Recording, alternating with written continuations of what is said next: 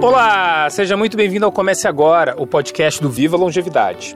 Meu nome é Fernando Souza, eu sou editor do Viva Longevidade e também estou aqui para mostrar o que você pode começar a fazer agora em nome de uma vida longeva.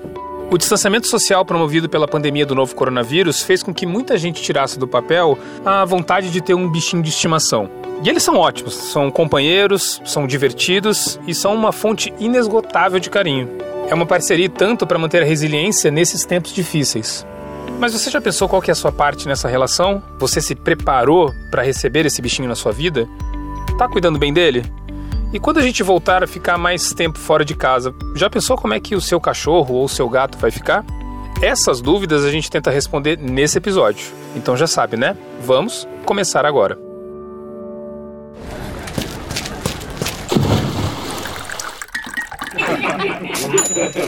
Comece agora. Comece agora. Comece agora. Comece agora. Comece agora. Comece agora. Comece agora o podcast do Viva Longevidade. O convidado de hoje, que vai nos ajudar a mostrar como ser uma melhor companhia para os melhores amigos durante a pandemia, é o Fernando Baiardi. Ele é especialista em comportamento canino e é passeador de cães há mais de duas décadas. Além disso, ele é fundador da Cão Ativo, que oferece cursos de capacitação e serviços de passeio com os bichos de estimação. Fernando, tudo bem com você? Oi, tudo bem, tudo tranquilo, Fernando. Obrigado aí pelo convite. Fernando, se a gente colocar agora aí no Google as palavras adoção, animais e pandemia, vai ter como resposta uma quantidade considerável de notícias falando sobre o aumento da procura de adoção de cães e gatos durante esse período. Você tem percebido isso nas suas redes de contato? Olha, o que a gente tem visto é que realmente cresceu esse número de adoções, né? Eu acredito muito que em função da a disponibilidade né, do tempo que as pessoas têm é, em estar em casa e, e presenciar esse momento, né, fase de, de, adaptação de um animal novo no ambiente novo. Existe uma coisa que as pessoas é, é, gostam muito da companhia de um animal, né, de um animal de estimação, ela supre muito essas carências todas, né? Então, quando a pessoa compartilha a vida ali com o animalzinho, ela tem alguém para se dedicar ali. Tem muita gente de idade que que coloca um cão ou um gato na sua rotina ali, ela tem uma motivação para levantar da cama, cuidar, alguém dependendo dela, né? Apesar também de achar que é, a gente precisa entender um pouquinho e pensar também no outro lado, né? Se a gente for só é, privilegiar o nosso bem-estar, a gente vai cometer uma injustiça aí com os animais domésticos, né? Porque é, eles têm um estilo de vida que às vezes exige um pouquinho também da gente, né? Então, já que estamos falando nisso, o que é preciso levar em consideração na hora de decidir pela adoção de um animal? Eu acho que você precisa realmente saber o seu ritmo de vida, né? Faz séculos que o homem convive com esses animais, ele se pergunta às vezes, né, por que, que o animal gosta tanto de passear, por exemplo? Então é, a gente precisa entender quando a gente traz um animal para casa que animal é esse, né? Seja gato ou seja cachorro. O, os cães eles têm hábitos de animais nômades. O que significa? Significa que eles se deslocavam o tempo inteiro junto com a sua matia, né? Uhum. Então isso é uma programação genética do cão e é uma necessidade que ele vai ter, é, independente de conviver com a gente ou não. É o instinto dele. Então, se você traz para casa um animal e você tem um ritmo de vida que você não gosta de andar é um animal que vai ficar frustrado, porque ele produz energia todos os dias para aguentar acompanhar sua matilha. E ele vai achar um jeito de gastá-la dentro do ambiente. Então, ele começa a achar uma válvula de escape, seja latindo, seja destruindo coisas, seja é, pulando demais, agindo com ansiedade. Tudo isso é em função de, às vezes, a gente não conhecer o animal que a gente está é, trazendo para casa para conviver. Eles são uma companhia excelente, suprem nossas carências em vários pontos, mas a gente precisa ter um mínimo de comprometimento para dar uma qualidade de vida um pouquinho bacana ali para eles, né? Esse comprometimento que você fala inicialmente, é essa disponibilidade de passear, no caso dos cachorros, né? Mas o que mais faz parte desse comprometimento? Eu acho que o básico de se entender é isso. É um animal que precisa encontrar na família que ele for é, oportunidade de gastar essa energia do jeito que faça sentido para ele, que é caminhar junto com a gente na rua, né? E regras. Ele precisa confiar em alguém que passe para ele o que pode e o que não pode dentro de casa. Se a pessoa desconhece essas características do cão, ela vai em algum momento ter algum conflito de convivência ali. e aí pode complicar. Fernando, eu imagino que não seja incomum que os animais que estão sendo adotados nessa pandemia tenham algum histórico de maus tratos. O que é que esses novos donos podem fazer por esses bichinhos? Então, numa adoção, você traz um animal que muitas vezes é, já passou por várias situações, né? Então, ele já criou algumas associações sejam elas experiências positivas ou negativas. Então tem cachorro lá, vamos dar um exemplo aqui, que tem medo de vassoura. Provavelmente ele já teve uma experiência que criou essa associação negativa com a vassoura. Uhum. Pode ser, pode ser apanhado, ou que a vassoura tenha sido usada como ameaça para ele. Então, toda dificuldade que você vê que as pessoas chamam de trauma, na verdade, são associações feitas, né? Ela tem que tentar ter, fazer um caminho para reprogramar essa associação para uma coisa positiva.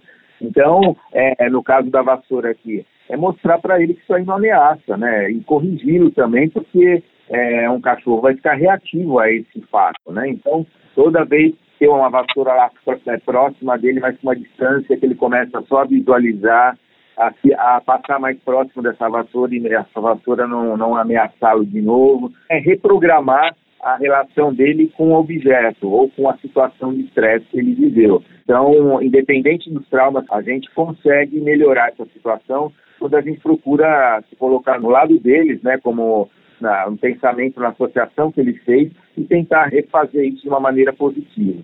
E como é que se faz isso? A partir do momento que ele é exposto a uma situação e ele tem um estímulo positivo para aquilo, ele vai ter aquilo registrado como uma coisa positiva. Por exemplo, se você dá comida para um vira-lata, para qualquer cachorro na rua, é, e ele nunca te vê, nunca te viu, mas ele teve uma associação é, com você olfativa positiva, ele guardou na memória dele um fato positivo ao seu cheiro. Fernando, a gente falou muitas coisas que os donos devem fazer, como passear com o cachorro, eleger aquela pessoa que vai ser o líder da matilha, e também falamos como que a gente pode contribuir para que objetos e situações negativas não pesem tanto. Mas o que é que os donos não devem fazer? Antigamente, a gente via muitos cães no quintal das pessoas e a convivência era um pouquinho diferente. Era uma relação de quintal mesmo, de fora de casa. Mais recentemente, o cão começou a entrar para dentro da rotina da gente de uma forma muito definitiva. E o contato começou a ser muito próximo. Então, esse cenário é bom, mas a gente precisa tomar um pouco de cuidado para não criar uma relação de uma dependência emocional muito grande com do cão com a, com a gente e da gente com o cão também. Eu acho que eles precisam ter uma autonomia de viver bem, compartilhar com a gente momentos ali da vida, tudo, mas continuar sendo o animal que eles nasceram para ser, né? Então, ter uma socialização com outros animais, deixá-los é, é, conviver com outras pessoas, ter uns limites bem definidos dentro de casa. Nessa pandemia, a gente precisa tomar muito cuidado pela relação que a gente está construindo com eles nesse momento, é e levando em consideração que nossa vida vai, vai ter um retorno, a gente vai retomar uma rotina e que a, ele, ele depois disso pode sentir muito, né? Você tocou em dois pontos que eu queria aprofundar um pouquinho mais. Os bichos sentem falta desse contato social, assim como a gente está sentindo falta dos nossos amigos e dos nossos familiares? Ah, sem dúvida, né? A rotina para os cães é muito importante. Então, se ele tem o hábito já de sair todos os dias, é, socializar com outros cães, encontrar pessoas, né, ver movimento na vida, quando ele para de ter isso ou, ou diminui muito isso, ele vai sentir, sem dúvida nenhuma, né? Ficar num espaço fechado e limitado com um animal que é de hábitos nômades é frustrante demais tem cachorro que demonstra isso é, latindo, com ansiedade, é, tem cachorro que começa a destruir coisas dentro de casa que normalmente não faria. Então eles acabam se reorganizando dentro dessa rotina que com a pandemia pode ser mudada. Eu falei que a gente precisa realmente tomar cuidado para não alterar tanto a rotina deles e manter horários de passeio e tudo, é, é, pensando nesse retorno, né? pensando nessa volta que a nossa rotina vai ter e que os horários deles, é, quanto menos alterar, menos eles vão sofrer aí nessa readaptação. E esse era exatamente o segundo ponto. Antes da pandemia, os animais eles estavam acostumados a nos verem pouco, principalmente para quem ficava o dia inteiro fora de casa. E na pandemia isso se inverteu. A gente passou a ficar mais tempo em casa. Nesse processo de retorno aí que um dia deve acontecer, e as pessoas vão voltar a ficar mais tempo fora de casa, o que é que a gente pode fazer para que esses animais não se sintam abandonados?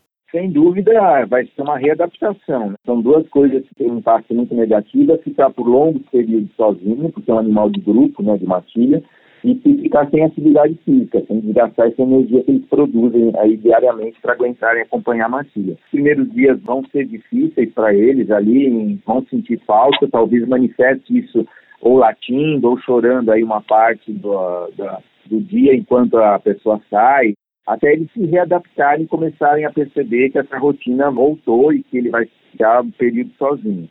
Agora, o que a gente precisa é, entender é que você com o cachorro de manhã, um pouquinho e à tarde, quando você chega do trabalho, é muito pouco, isso não drena a energia dele. Valeria a pena, nesse retorno, tentar levantar um pouco mais cedo e dar uma caminhada um pouco maior com esse cão. Caminhada, quando a gente diz é, passear com o cão, é uma caminhada tranquila, onde o cão vai andar junto com você ali num ritmo tranquilo, né? Então uma hora é um dreno de energia bacana para qualquer cão. Sair, caminhar com a matilha é uma das coisas mais primitivas do cão e que faz mais sentido para eles. Então, independente de ser pequeno, grande, de você ter espaço ou não, essas saídas são importantes para os cães. É, então, acho que valeria a pena nesse retorno aí da nossa vida aí, né, é, a gente pensar um pouquinho nisso e dar um estímulo maior aí para eles se a gente sair para o trabalho e saber que eles vão estar mais cansados, cansados em casa e vão estar, vão ficar mais tranquilos também. Você acha que essa pandemia vai mudar a nossa relação com os animais domésticos? Eu espero que sim. Né? Pessoas que conviveram bastante com eles viram como é difícil para um animal ficar o dia inteiro. A gente também ficou confinado, né? Tem cachorros que só saem 10 minutinhos por dia ou às vezes nem sai, sai mais no final de semana. Não é um estilo de vida que seria é, é, ideal para esses animais. Hoje em dia a gente tem excelentes profissionais que a gente pode contar, se a gente não pode fazer isso, a gente tem o apoio aí dos dog walkers, dos criadores de, de, de, cães, que fazem um trabalho é, excelente, são muito importantes na vida dos cães, tem sitter de hospedagem. Então hoje, hoje em dia a gente tem uma estrutura de apoio muito boa, né? Muito bem, Fernando. Eu queria agradecer a sua participação e também agradecer as dicas. Eu espero que as pessoas que estejam nos ouvindo, que sejam novos donos de animais domésticos, tenham encontrado aí uma luz para que essa relação seja boa agora e daqui para frente também. Eu que agradeço o convite aí, obrigado pela oportunidade. Eu acredito que é um momento importante aí de a gente rever um pouquinho nossa relação com os cães e avaliar que qualidade de vida a gente está dando para os nossos pets aí. E retomar nossa, nossa rotina aí da melhor forma, né? Falando nisso, já que falamos muito sobre a necessidade que os cães têm de passear para gastar toda essa energia, é sempre importante lembrar de alguns procedimentos de segurança. Para os humanos, isso significa usar máscara assim que sair de casa, manter o distanciamento social e lavar bem as mãos, principalmente ao voltar para casa. Para os bichos, o recomendado é higienizar as patas e também os focinhos, e você deve fazer isso com um pouquinho de água e sabão neutro num pano umedecido logo ao voltar da rua, lembrando sempre de secar muito bem as patas deles. Aliás, essa higienização deve ser feita sempre que o animal voltar da rua, independentemente da gente estar vivendo ou não uma pandemia. No fim de junho, a Fundação Oswaldo Cruz, uma das referências no combate ao coronavírus, entrevistou Paulo Abílio Varela Lisboa. Ele é médico veterinário e pesquisador do Instituto de Comunicação e Informação em Saúde da Fiocruz. Nessa entrevista, ele disse que há menos de 25 casos em todo o mundo de cães e gatos de estimação infectados pelo novo coronavírus que nenhum relatório oficial sugere que animais de estimação, ele coloca cães, gatos, pássaros ou hamster, sejam fontes de infecção para seres humanos. Ele também falou que as infecções nos animais são geralmente resultados de um contato próximo de pessoas infectadas com coronavírus. E também falou que os humanos não devem passar álcool em gel ou álcool líquido em qualquer concentração para limpar cães e gatos. Outro conteúdo que vale a pena a leitura é o que nós produzimos lá no Vivo Longevidade em fevereiro desse ano, portanto, antes do início da pandemia aqui no Brasil. Essa matéria mostra por A mais B que um cachorro é um grande aliado para sair do sedentarismo. Pois é, além de grandes companheiros, eles podem ser ótimos ajudantes para quem quer ter uma vida muito mais saudável. Os links para essas duas matérias estão na descrição desse episódio, mas não deixe de visitar o Viva Longevidade para se informar mais sobre o novo coronavírus. Você já sabe, é só acessar aí do seu computador ou então do seu celular o www.vivaalongevidade.com.br e ler as nossas notícias sobre bem-estar, convivência, conhecimento e finanças. Um grande abraço e até a próxima. Comece agora o podcast do Viva Longevidade.